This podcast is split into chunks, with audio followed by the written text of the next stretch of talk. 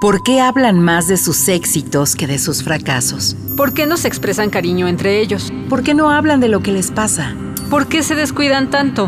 ¿A qué le tienen miedo? Soy hombre. Nací, crecí y me desarrollé como tal. Como adulto, con frecuencia recurro a los silencios para ocultar mis sentimientos y no sentirme vulnerable. Pero ahora quisiera poner en palabras esto que siento y que he reprimido desde hace mucho tiempo darle rostro, rostro a mi corazón. Rostro Corazón. Otras masculinidades son posibles. Con José Alfredo Cruz. Rostro Corazón. Hola, ¿qué tal? ¿Cómo está? Bienvenido, bienvenida, bienvenide a otra emisión de Rostro Corazón. Me da mucho gusto saludarle como cada martes pasandito el mediodía por favor, póngase en contacto con nosotros a través del correo electrónico círculo abierto para hombres o a través de nuestra página electrónica en www.circuloabierto.com.mx y a través de nuestras redes sociales en Facebook, en Twitter y en Instagram como Círculo Abierto y por supuesto Rostro Corazón. Vamos al relato del día. Rostro Corazón. Pelé domina, pasa por uno, no pasa por otro, sí pasó, pasó, no pasa por Bobby Crecí en esos años en los que Pelé y Elvis Presley eran figuras conocidas en todo el mundo. Aun si no te gustaba el fútbol o el rock and roll, cualquiera los conocía. En México eran tiempos en donde cantar las canciones de Javier Solís o Los Panchos era parte del ejercicio colectivo. Tiempos en los que el capitalismo y el socialismo estaban en los noticiarios mundiales y la Guerra Fría ponía en riesgo la vida de los habitantes de este planeta. Mis papás eran de Oaxaca, de la costa. Se conocieron allá y se vinieron a vivir a la ciudad. Después de algunos años juntos, mi mamá no aguantó los golpes y maltratos de mi padre y decidió dejarlo. Ella era una mujer trabajadora, dura, recia, era difícil de doblegar. Podría decirse que tenía muy bien puestas las enaguas. En casa se hacía lo que ella decía o había serias consecuencias. Debido a la situación de mis padres, mis hermanos y yo supimos lo que era trabajar desde niños. No tuve el privilegio de ser el primogénito, ni fui chiqueado por ser el último. Yo era el número dos de tres hermanos.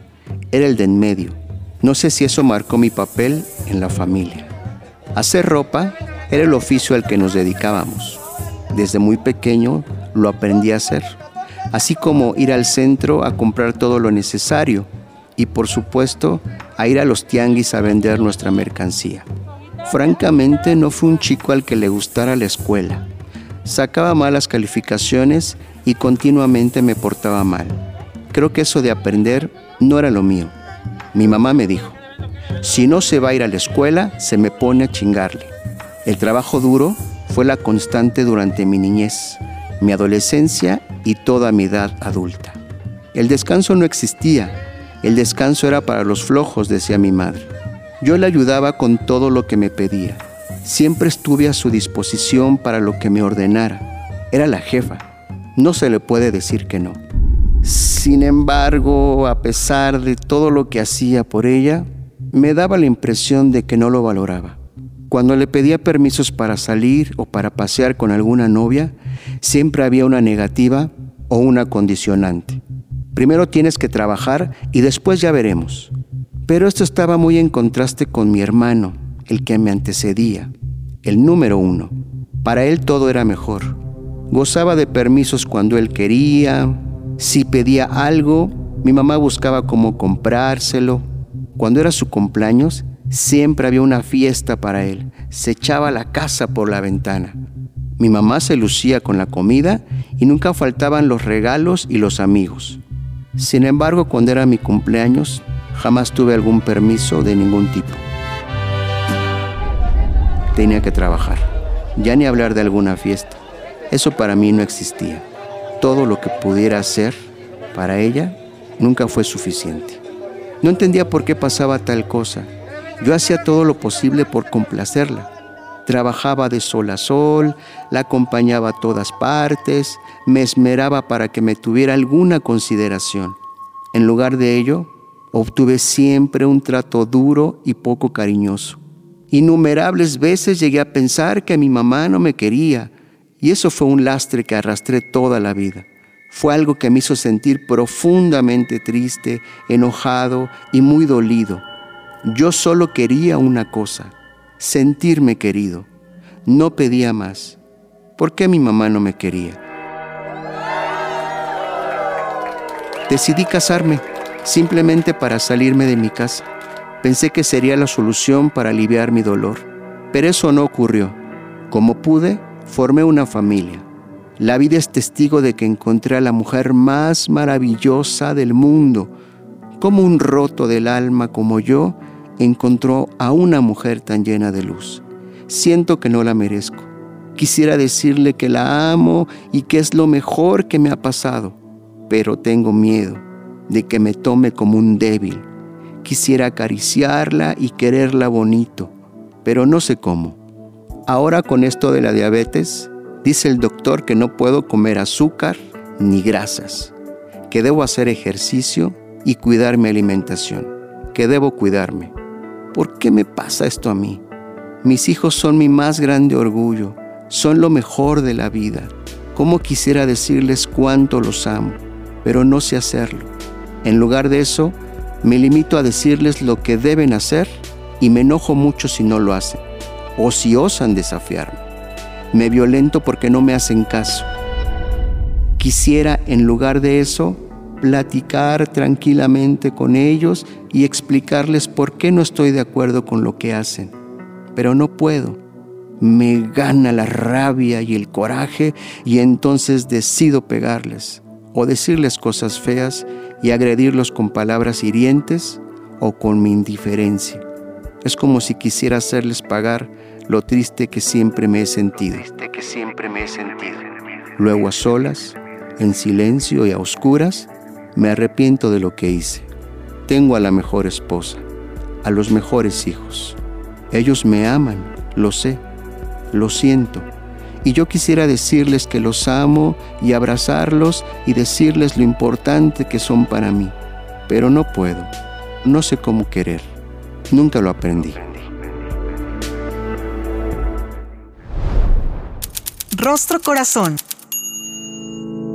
Solo quería una cosa, un texto de la inspiración y la sensibilidad de José Carlos Gutiérrez, el Charlie, que hoy le presta voz a un hombre, me encantó la referencia alguna vez de Guadalupe Loaesa, cuando dijo las mujeres otoñales. Hoy nos vamos a referir a los hombres otoñales, a los hombres mayores, durante la vejez. Y para platicar sobre el tema, nadie mejor que mi querida Angélica Rodríguez.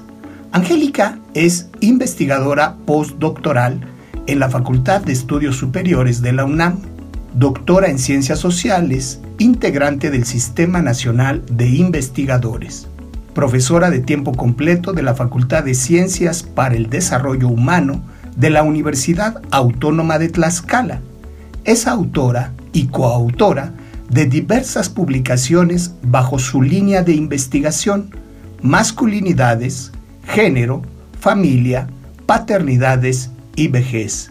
Querida Angélica, ¿cómo estás? Bienvenida a Rostro Corazón. Muchísimas gracias por la invitación, José Alfredo. Estoy muy contenta y estoy muy bien de estar aquí con ustedes. Qué dicha poder conversar contigo, querida Angélica. Yo tendría que plantearte la pregunta sello del rostro corazón y es a colación del texto de Charlie, ¿cuál es la parte del relato que tiene que ver contigo desde lo personal y lo profesional y por qué? Muchas gracias por la pregunta.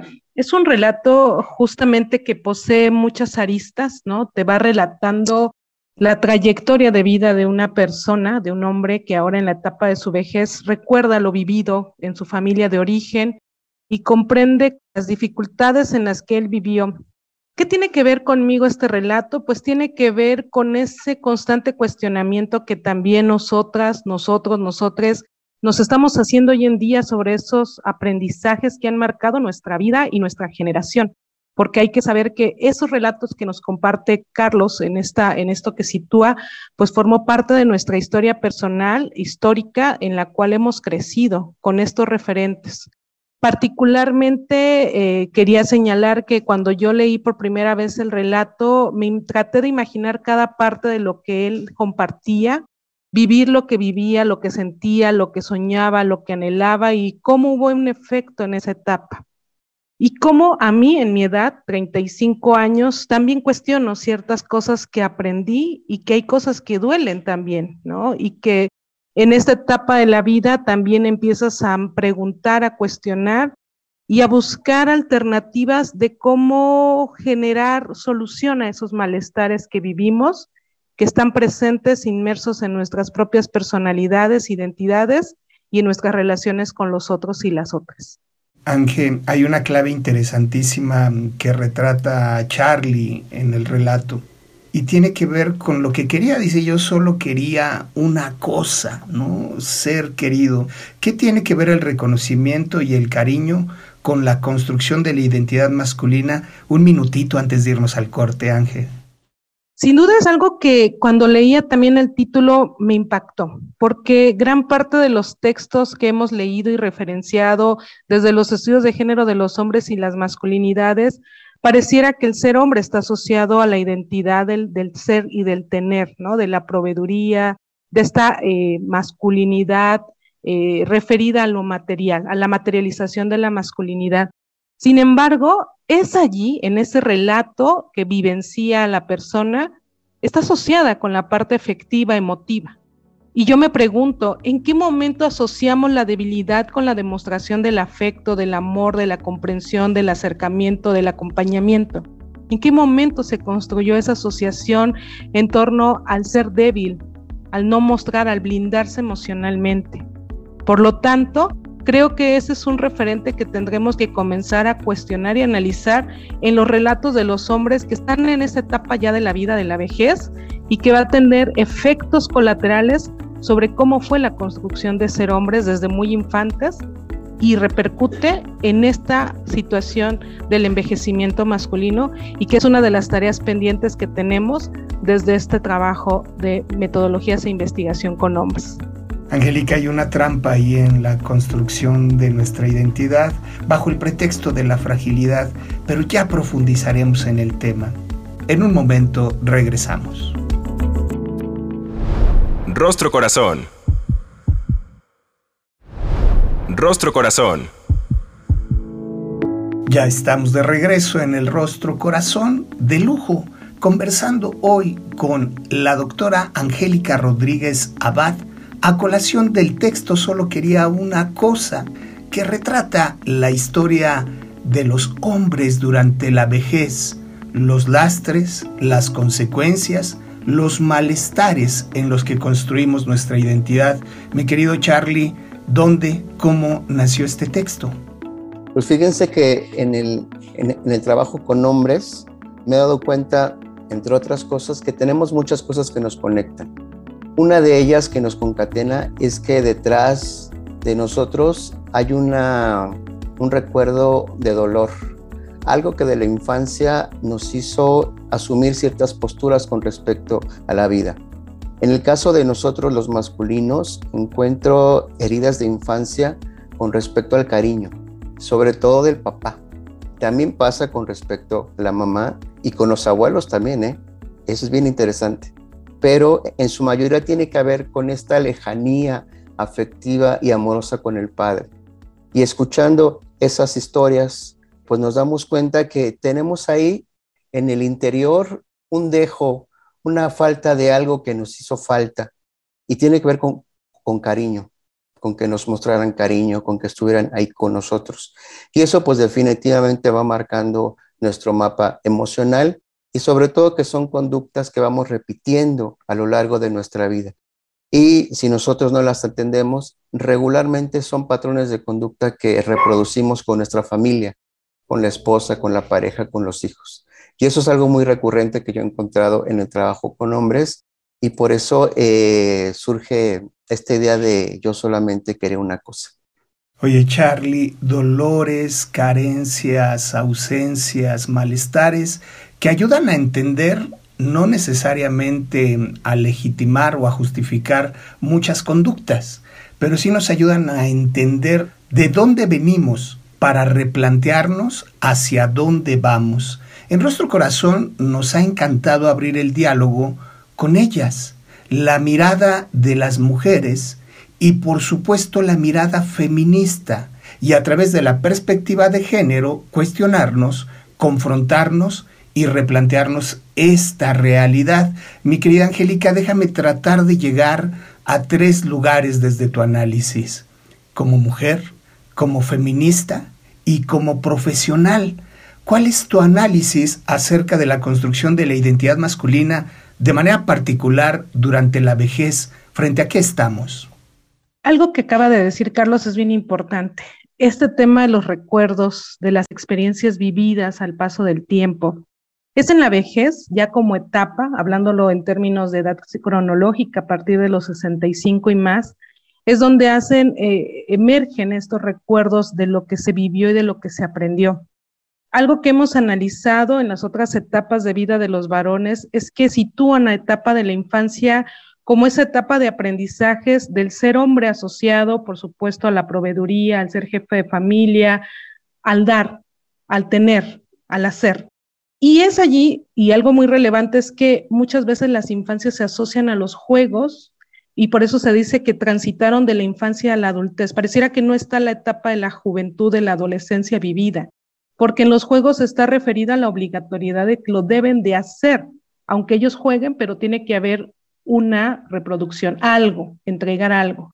Entonces, a partir de este análisis, situamos como este referente del sistema, porque vamos a entender que no solamente es un acto personal, sino que es sistemático, cultural, social, se aprende y se encarna en las prácticas cotidianas y que va a afectar primero la relación consigo mismo, decíamos, emocionalmente no hay una entrega del otro, de la otra. El referente central es pensar en los hombres como padres que no me dieron el cariño, pero en este texto que nos ha leído Carlos, pues está la referencia de una madre, que también tendríamos que analizar cuál es la historia de esa mujer asociada en un contexto cultural en donde ella nació y creció, más la relación que situó con su pareja, con su cónyuge, y que desencadenó en un término de una relación, ¿no? En concluir ese ciclo de su vida y enfrentar seguramente sola el desarrollo de sus hijos, económicamente hablando, pero también en la construcción de la identidad. Y a partir de ello, tener un referente del por qué y para qué son los hijos varones, ¿no? Que mayoritariamente en contextos rurales vamos a entender lo que son bajo este criterio de ser los hijos como una continuidad para que más adelante tú me proveas o proveas una familia y genere estas relaciones que conocemos ya, ¿no? De el tema del ser eh, en el espacio público, en el espacio del poder. Sin embargo, lo con lo que yo quisiera cerrar esta pregunta que me haces es, ¿qué sucede en la etapa de la, vejez en los varones a partir de estos eh, recuerdos que tienen? ¿Lograron lo planteado en esta etapa aquello que has representado la masculinidad, no sé, propiamente llamada hegemónica? ¿Existe esa visión del éxito alcanzado, materializado? ¿O de qué manera resignifican esos aprendizajes de género en los hombres viejos? ¿Se perpetúan esas relaciones de poder, de desigualdad, de opresión hacia otros y otras y hacia sí mismos? Son preguntas que allí quedarían en el aire y que a partir, por supuesto, de la gerontología narrativa, estamos tratando de recuperar esas voces eh, Angélica, me pasa que me vas clarificando, casi que iluminando con la, el análisis que vas incorporando, pero terminas problematizando de una manera impresionante con estas preguntas que nos pone sobre la mesa. Yo tengo la sospecha que llegamos a esta parte otoñal, a la vejez, como una consecuencia de muchos reproches y frustraciones no resueltos luego entonces esos aprendizajes pudieran traducirse en conductas nocivas. ¿Qué nos dicen las estadísticas para resignificar esto que tú nos estás planteando? ¿De qué manera estos aprendizajes los traducimos en prácticas de buen trato o de maltrato? El protagonista del relato reconoce durante la vejez que nunca aprendió a expresar amor. Como hombres, Angélica, ¿de qué manera nos adaptamos y vamos resolviendo? ¿Qué alternativas tenemos para transformar esta difícil realidad? Es una pregunta muy compleja, pero nos da como algunas posibles respuestas. Una de las cosas, y lo hemos dicho y lo han compartido en este eh, magnífico programa, es que los aprendizajes de género asociado a esta identidad masculina desde una visión heteropatriarcal, ¿no? Del ser hombre, pues está completamente asociado al tema de la competitividad, del poder, del hacer y del tener. Son como estos márgenes que sitúan el ser hombre, al menos en esta generación, ¿no? Por lo tanto, una de las situaciones que hemos planteado son estos malestares no nombrados que están allí que esos malestares se hacen presentes no a través de lo que eh, pudiéramos mirarlo afectivamente, sino internamente, como lo relata el protagonista, al decir cómo era esta contradicción en torno a la exigencia con sus hijos, hijas, el no poderles mostrar amor, afecto, pero que en ese espacio privado, en donde él se permitía llorar, sacar la frustración, el enojo, había un reconocimiento, ¿no? De este dolor, de estos malestares que están allí y que algo que nos ha situado, por supuesto, los referentes analíticos en torno a la relación de la salud, de la trayectoria salud-enfermedad en los varones, es cómo hay repercusiones en los cuerpos de los hombres mayores, ¿no? Y por supuesto de las mujeres mayores que van en colación con estas enfermedades crónico-degenerativas que nos caracterizan en esta época histórica. Morimos por una enfermedad maltratada, mal cuidada, como la diabetes, el cáncer, a diferencia de las generaciones anteriores por una infección estomacal y causaba la muerte. Pero los hombres, decimos, ¿de qué manera llegan los hombres a la vejez? mayoritariamente llegan con este deterioro, por esta falta de reconocer ese malestar, ese aguante de ser y de hacer y de no tratarse en, esta etapa, en esta larga trayectoria de vida. Siempre lo hemos dicho, pareciera que transitan del pediatra al geriatra sin esta referencia en esta etapa adulta de ver qué, qué, les duele y qué requieren. Y que el dolor no solamente va a estar asociado con una atención médica, eh, médica y una patología, porque entendemos que la salud también tiene otros referentes que pueden ser espirituales, que pueden ser, por supuesto, emocionales, por supuesto, mentales y relacionales, sus redes comunitarias, sus redes personales, que están allí, que no están presentes. Alternativas que yo eh, comencé a reflexionar. Primero creo una de las circunstancias y que es algo difícil, quien da talleres y quien trabaja con hombres directamente seguramente lo va a reconocer, es muy difícil que los hombres reconozcan, se reconozcan a sí mismos con estos malestares y los nombren, porque otra vez estamos en este juego de no decir lo que siento para que no sepa el otro que soy débil o que me siento débil. Entonces, si no se reconocen a sí mismos estos malestares, no va a haber otra alternativa. Otra de las situaciones, para mi parecer, por supuesto, es todas estas instituciones, instituciones socializadoras, vamos a hablar sobre la zona escolar, en donde también reproducen estos esquemas dicotómicos del ser hombre y del ser mujer y que desafortunadamente imponen dentro de una cultura, desde una sociedad y dentro de un contexto histórico, pues estos referentes, ¿no? Y entonces, a mi parecer, mutilan de alguna manera esta forma de externar, de decir, de señalar qué me duele, qué siento, el qué hacer, ¿no? Al menos en los espacios públicos. En los espacios privados, domésticos, existen otros referentes. Habrá que empezar a replantearnos cómo nutrir las otras etapas evolutivas de la vida para no pasar, como bien lo nombras, del pediatra al geriatra. Antes de despedirnos, Angélica, danos una esperanza. ¿Consideras que son posibles otro tipo de masculinidades? Por supuesto y sí, y existen. Es que ese es un hecho, existen y están. El problema es que considero que estas están allí, pero a mi parecer son cuestionadas, son mutiladas e inclusive invisibilizadas por no ser referentes de acción, por temor a esa masculinidad llamada hegemónica matriarcal, a perder el poder, a perder privilegios, a perder su identidad, a perder lo que han aprendido, que es la manera correcta y entre grandes comillas de hacer y tener. Pero existen y están y son las que confluyen y coexisten en este momento histórico y que son como nuestro referente para comprender que hay otras formas de ser hombres y que son también en la etapa de la vejez cuando las cuestionan e intentan buscar otras alternativas de vivir, justamente por los costos que han tenido en esta etapa y que intentan resignificar el ser hombre y el sanar de alguna manera sus relaciones con nosotros y las otras, no físicamente a veces, a veces espirituales, con los que ya no están también presentes, con estos progenitores que a veces causaron dolor, pero también con las generaciones presentes que serían sus hijos, sus nietos, sus nietas y generaciones futuras. Angélica, son deseables, son posibles, pero habrá que empezar a responsabilizarnos y a trabajarnos como sujetos masculinos. Un lujo de conversación hoy con la doctora Angélica Rodríguez Abad. Muchísimas gracias a usted que ha seguido la transmisión. Muchísimas gracias a José Carlos Gutiérrez por el texto, a David Mejía en la producción.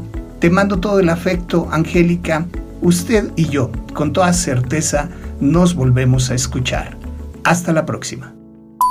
El Instituto Mexicano de la Radio presentó Rostro Corazón. Otras masculinidades son posibles. Con José Alfredo Cruz. Rostro Corazón.